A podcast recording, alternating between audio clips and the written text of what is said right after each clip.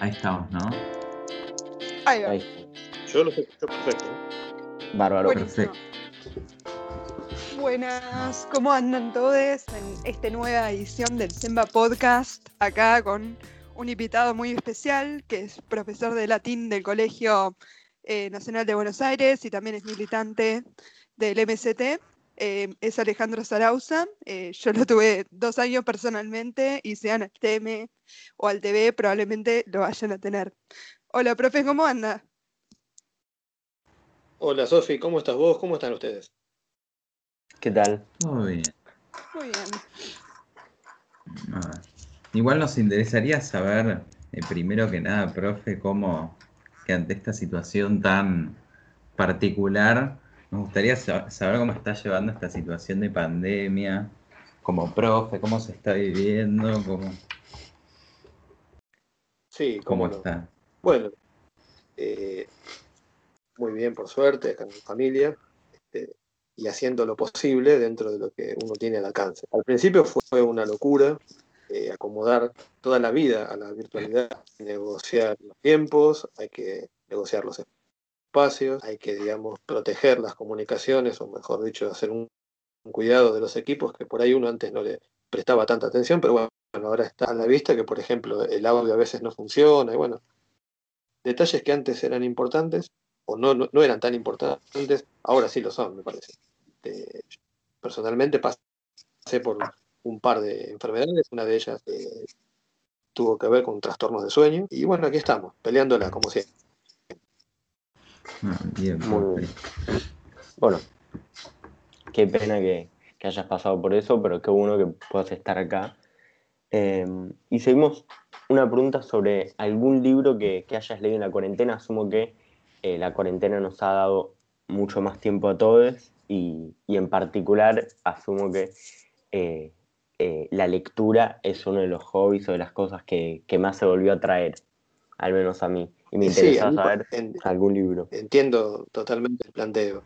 Eh, en principio soy lector de toda la vida y eh, paradójicamente en esta cuarentena eh, no tengo todo el tiempo que me gustaría tener para leer. Ah, mira. Las jornadas son muy largas y llego hasta altas horas de la noche y bueno, las negociaciones que tuve que hacer, en este caso ya ni siquiera con mi familia, sino conmigo mismo, es ponerle un corte. Eh, un libro que quiero recomendar, que me parece interesante, es libre de acceder porque está en PDF y en las redes, es Sopa de Wuhan. No sé si lo conocen, si lo han visto.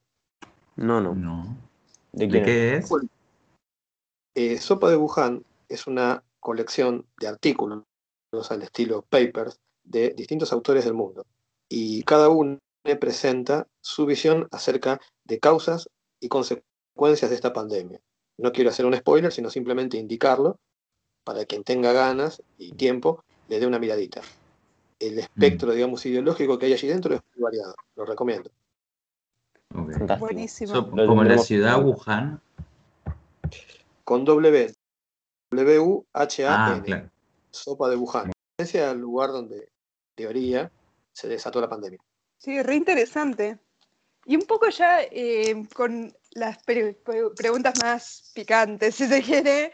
em, Sí, como- Sí, con respecto a la cursada virtual, una de las novedades que ahora podemos ver básicamente en cualquier lado y que se está hablando bastante es eh, el tema del protocolo a la vuelta a clase.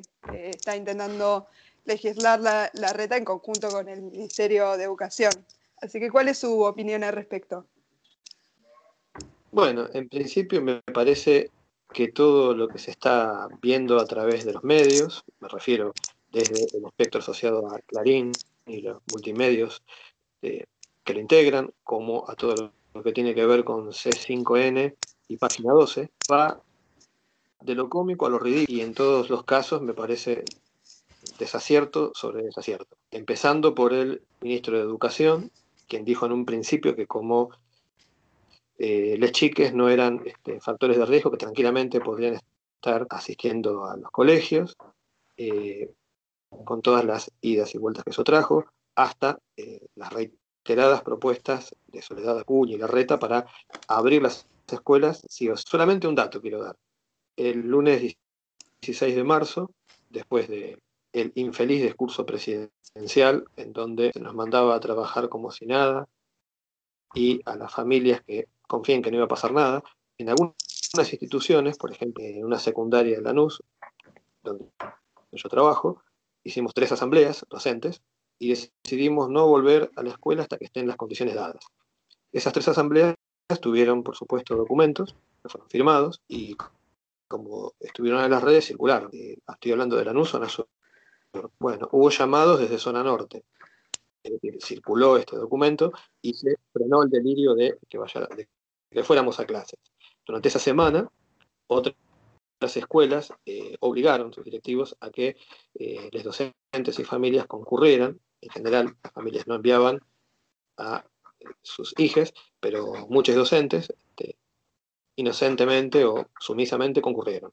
Finalmente, entre los jueves y viernes de esa primera semana se decretó, digamos, la cuarentena y el ASPO y entonces se levantó la medida. Con esto quiero decir que este, luchar siempre se puede y en este caso, por lo menos en otra institución, no en el CNBA, eh, fuimos pioneros en decirle no a esta ridiculez de, volver a clases en estas condiciones. Eso es lo que opino. Claro, totalmente. Sí, un poco me quedo con esta frase que, que dijo que siempre luchar vale la pena y tiene eh, relación con la próxima pregunta, que es más relacionado a una lucha que sabemos que usted está bien a la cabeza, que es sobre la deuda externa y cómo afecta a la educación pública. ¿Cómo cree que, se relacionan? Totalmente, Sofi.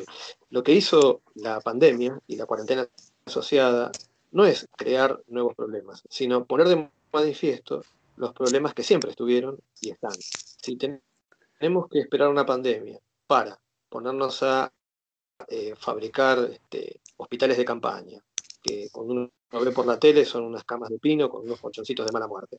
O, tenemos que hablar de tinglados, como dice el gobierno de la ciudad, sí, en su momento, para este, dar clases este, en ambientes eh, abiertos y supuestamente libres de contaminación y de infección. Todo eso es lo que está demostrando que nuestro país lleva años, años y años de desinversión en salud y educación principalmente. Y esto, por supuesto, está conectado con el Fondo Monetario, porque el país tiene mucho dinero y la prueba está en los pagos multimillonarios que se han hecho a estos usureros del Fondo Monetario, y todo ese dinero tranquilamente se pudo haber utilizado para mejorar las condiciones que ya de por sí son precarias y paupérrimas, de techos que se caen en las escuelas, escuelas que no tienen agua, escuelas cuyas cooperadoras con los fondos que pueden y logran recaudar, compran hasta las tizas, porque ni eso llegan, y ni hablar de las este, cuestiones ligadas a aquellos colegios que eh, hacen asistencialismo. Eh, los estudiantes van a recibir a veces lo que es la única comida caliente del día, cuando hay comida caliente. Entonces, claramente, cuando un gobierno prioriza pagar una deuda ilegítima, que el mismo gobierno dijo al poco tiempo de la asunción, que esa deuda la había contraído el gobierno anterior, nunca se dedicó a investigar, nunca se, este, más allá de las notas y de, los circos que hacen para mostrar que hay interés, eh, nunca detuvieron esta sangría de dinero que debería y tiene que ser enviado a donde corresponde. Eso es lo que pienso. Mm. Y profe, ¿cómo cree que se darán grandes cambios, eh, ya pasando al lado de la educación post pandemia, ¿Cree que se van a dar cambios drásticos en cuanto a los métodos de evaluación, eh, en la relación con las tecnologías actuales? Eh, ¿Cree que va a cambiar mucho? Eh, entiendo la pregunta. Mirá, miren, yo creo que los cambios se van a dar necesariamente porque, una vez más, quedó demostrado que la educación, como está planteada en este país, no va más. No se puede hacer como si damos clases. No se puede hacer como si ustedes aprenden, hacer como si nosotros enseñamos. En realidad, yo creo que se necesita una transformación profunda y esta pandemia y su cuarentena asociada mostró todas las falencias que tenemos. Estamos hablando de eh, capacitar a eh, futuros ciudadanos del siglo XXI, pero los métodos que tenemos son, con suerte, del siglo XVIII, XIX empezando por la tiza y pizarrón, que con eso solo no alcanza. No digo que no sirva, pero no alcanza. con aulas que tienen un formato, digamos, este, heredado de otra época, heredado de la cárcel y de la fábrica, con eh, sistemas basados en horarios rígidos, sistemas basados en eh, programas de materias que funcionan como compartimientos estancos. No va más. Y quedó demostrado que a través de la virtualidad algunas cosas se pueden mejorar. Pero tampoco soy un defensor de la virtualidad, porque esto trae también eh, profundas desigualdades entre quienes pueden conectarse y quienes no. Entonces, no me parece que la virtualidad, así como está, sea planteada, sea lo correcto, perdón. Yo creo que vamos hacia un sistema mixto, en donde eh, las clases presenciales, que no pueden faltar y tienen, deberían estar acompañadas de algún formato.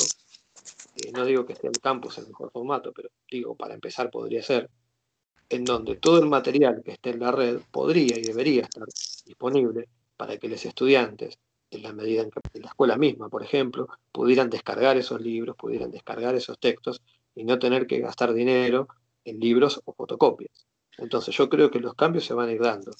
No sé si de manera drástica, pero seguro que se van a ir dando. Claro. Edu, no sé si te respondí o... Sí, sí, perfecto. Y también nos gustaría saber, eh, que hablábamos ahora del CNBA, eh, con esto de la pandemia. ¿Qué medidas crees que se podría tomar desde el colegio en esta situación? ¿Qué se podría cambiar? ¿Qué agregarías? Si te parece que está bien. Eh, ¿Vos me decís para este año o para el que viene? Mm, para este año, para este año. Para este año. Bueno, varias cosas. La primera, eh, como parte del Consejo de Convivencia, ya asistí a dos reuniones y en ambas hice eh, el pedido de que informen qué cantidad de estudiantes están sin conexión. Me dijeron que no tenían el número exacto, pero que en líneas generales este, eh, podían, digamos, llegar a tener esa información. Bien, si son 50, 100 o 1000, da lo mismo. No puede haber ni un pibe sin conexión, sin computadora, sin acceso a la educación. Y no lo digo de manera demagógica al estilo del gobierno de la ciudad, pretende eh, con un tinglado o con seis pibes en un salón este, se pueda arreglar la situación, o la payasada del aula burbuja, que eso no se vio en ningún lado y jamás va a funcionar, en mi opinión, sino realmente, en primer lugar, entregar las computadoras que se, necesitan y que hacen falta. Y después ver de qué, de qué manera y a través de qué mecanismos, para quienes no tienen conexión, les llegue la conexión. Queda muy poco, realmente. No creo, digamos, que se pueda resolver esto en el corto plazo. Eh, por otro lado, me parece que en relación con las notas numéricas se está produciendo una injusticia, porque si durante todos estos meses se nos dijo a ustedes y a nosotros que la calificación era no numérica, era ponderativa, era, digamos, valorativa, de la noche a la mañana, no podemos inventar números que no existen. Eso provoca intranquilidad, en las familias, provoca angustia en ustedes y se podría, en mi opinión, resolver de manera mucho más simple. Se podría, digamos, continuar este ciclo en 2021 distinguiendo en quienes ya alcanzaron los objetivos y quienes necesitan compensar algo. Porque yo no creo que el mes que tenemos eh, entre las tres semanas de noviembre y la primera o segunda en su defecto de diciembre alcancen para compensar contenidos. Yo lo que creo es que se pueden rescatar algunos contenidos y de alguna manera articular todo el 2020 con el 2021. Eso es lo que opino que debería ser. Claro. Y también hay una cosa que nos preocupa a muchos ahora, que es el tema del curso de ingreso, ¿no? Eh, ¿qué, ¿Qué cosas crees que se podrían hacer con el curso de ingreso y cuál es tu opinión sobre el orden de mérito que éste tiene? Entiendo. Bueno, en primer lugar, yo creo el Colegio Nacional de Buenos Aires tiene los recursos necesarios para eh, inscribir a todo el mundo. Yo creo que la inscripción tendría que ser abierta y general. El curso de ingreso, en mi opinión, debería ser algo así como una introducción, me parece que es valioso y tiene que estar, porque te da muchas herramientas. Lo que no me parece es que el curso de ingreso tenga que finalizar en un número que eh, de alguna manera discrimine y que marque y expulse a quienes no llegan a ese número. Tendría que escribir hasta que no quede lugar en el colegio Y cuando eso ocurra, simplemente habrá que pedir que la universidad alquile o compre otro edificio u otros edificios y que todo el mundo que quiera ingresar al colegio pueda hacerlo. Insisto, no de manera demagógica, sino de manera real, con los, con los fondos que la universidad tiene y que cuando necesita sacarlos para lo que fuere, los saca. Entonces, mi opinión acerca del curso de ingreso es curso de ingreso sí, pero que no sea, digamos, un límite para el ingreso de estudiantes. ¿sí? Claro. Perdón, Sí, ¿a sí, qué te claro. referís con, con esto que hablas de, de- no de manera demagógica, ¿no? O sea, no de manera, em, decís, de, de campaña, ¿no? De, de propaganda, de frase linda. Está bien. Sí, sí, sí. A lo que me refiero es que no es una consigna de campaña. Cuando yo digo ningún pibe afuera en relación con las notas, estoy diciendo que quien no llegó se le dé el tiempo necesario para que complete sus conocimientos y pueda promocionar. Y cuando digo de manera no demagógica sostener el curso de ingreso, pero que eso no sea un factor de expulsión, digo que me parece valiosa esa preparación inicial que ustedes tuvieron, porque creo, y ustedes podrán hacer introspección, a ver si coinciden o por ahí no, esto que digo, que el curso de ingreso es valioso porque les da herramientas. Puede de alguna forma este, homologar los contenidos que traen del ciclo primario y articular con el nivel superior. Es más, yo creo que todos los colegios secundarios deberían tener algo similar. Yo cuando ingresé al profesorado tenía un curso de ingreso, que por razones laborales, yo en ese horario no lo podía hacer, y este, igual pude entrar. Es decir, a mí el Joaquín B. González no me expulsó por no hacer el curso de ingreso. Está bien que es otra situación y era un mes nada más, pero yo creo que quien se inscribe para cursar en el Colegio Nacional de Buenos Aires tiene que cursar en el Colegio Nacional de Buenos Aires. El argumento es no hay espacio. Bueno, hagamos las gestiones necesarias para que haya más espacio. Que se le piden recursos a la UBA y si la UBA dice que no tiene recursos, que los pida a la nación y que eh, se encarguen de conseguir el mobiliario de equipamiento para que todos puedan estudiar. A eso me refiero con no demagógico, ¿sí? que los fondos están y si no están hay que buscarlos. Y ningún pibe quiere, que quiera estar en el colegio debería quedar afuera. A eso me refería. Está me Claro. parece bien. Y después, siguiendo de la mano con, con las opiniones sobre eh, la forma en la que se ha manejado el colegio históricamente, está un tema que, va, que justo en 2018 estuvo mu- mucho más presente, que es eh, la elección de, del rector o la rectora, ¿no? La manera en la que se elige y, y cómo el Consejo Superior lo ha hecho por nosotros eh, a lo largo de, de la historia. ¿Qué opinas de, de este modelo de elección? Bueno, mi primera opinión es que es autoritario el modelo, es verticalista y da lugar a que se silencien las voces que más importan. Serían las voces de quienes están presentes en el colegio, me refiero al claustro estudiantil, me refiero al claustro docente, y que todo quede en manos del Consejo Superior, que sabemos que históricamente está acaparado por una única fuerza política, o por lo menos organizado por una única fuerza política, y impone, digamos, a su arbitrio, antojo y voluntad a desamigues de siempre. Entonces yo creo que habría que democratizarlo, dándole mayor participación y descentralizándolo, es decir, que no sea el Consejo Superior quien determine, sino que por votación de los claustros que componen los organismos electivos se pueda dar una elección que sea democrática y transparente. Mm. Sí, por supuesto. Bueno, otra cuestión un poco con relacionado con la universidad y una gran lucha que vienen dando tanto estudiantes como docentes es con Sí. respecto a la falta de un presupuesto nacional este año. Eh, ¿Qué opina con respecto a esto? Bueno, el presupuesto de un país es, digamos, el programa político de ese país. Cuando uno mira lo que se destina a educación, ese porcentaje insignificante, cuando uno mira eso, rápidamente uno se da cuenta que la educación, más allá de las palabras, no es ni fue nunca una prioridad. Si vos, no sé, de mil pesos destinas uno a educación, quiere decir que es un milésimo en, tu, en un orden de prioridades, es, un milésimo de tu interés lo que acapara tu atención en relación con el... Lo digo más fácil.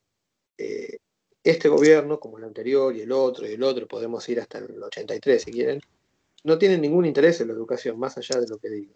Porque todo lo que se hace, se hace con el esfuerzo, se hace desde el voluntarismo, se hace desde la iniciativa individual y atomista. Algunas veces hay colectivos que impulsan, eh, pueden ser grupos de cooperadora, eh, grupos eh, de estudiantes que presionan para lograr cambios, a veces pueden ser este, delegados docentes de escuelas que impulsan alguna medida, pero yo creo que eso es insuficiente. Hace falta una política nacional seria, firme y clara, en donde el porcentaje destinado a la educación tiene que ser mucho mayor.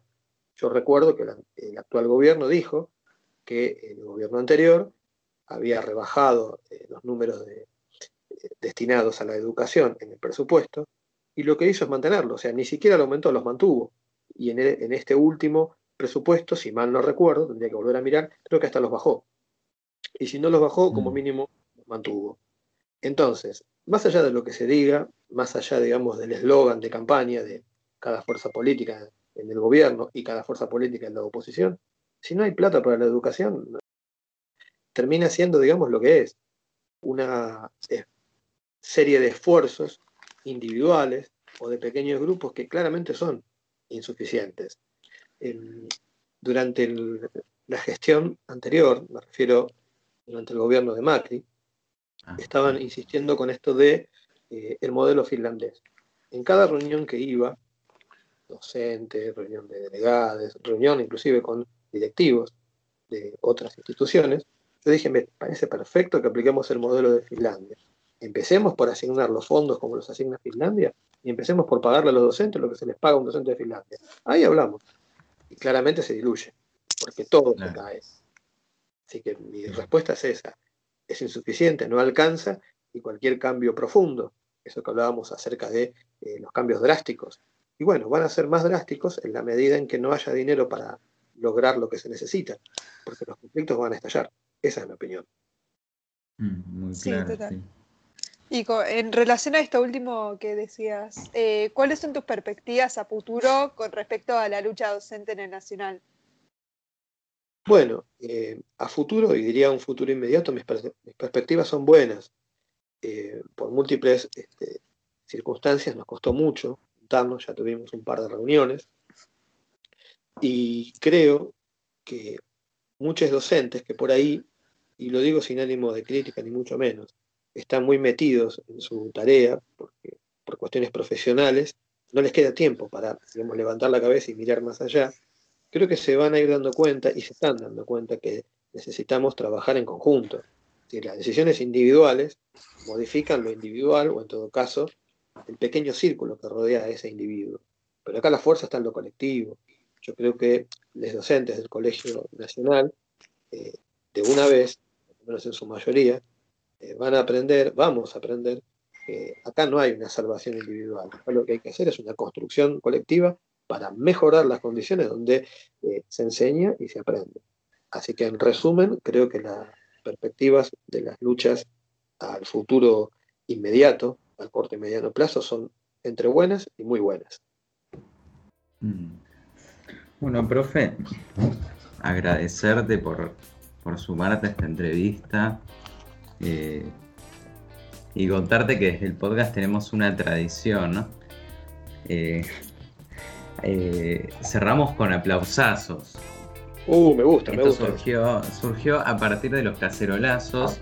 No sabemos bien por qué, fue una idea. Cerrar con un aplausazo, como empezar a aplaudir porque no tenemos cacerolas a nuestro alcance. Ah, ¿en serio? Yo siempre pensé que me aplaudían a mí. Eh, me pareció lo más lógico, pero no, qué sé yo, también tiene ah. sentido eso. Es cierto. No, hay otros reclamos. no lo puedo creer. Pero nada, muchas gracias, profe. No, por favor, chiques, gracias a ustedes por la invitación. La hora ya, digamos, no importa. Pasé por distintas etapas y ritmos circadianos, pero cuando ustedes necesiten, cuando podamos sumar algo, consensuamos horarios y ahí está. Y estoy dispuesto a aplausos si quieren. Dale, aplaudimos. Dale. Entonces, cerramos.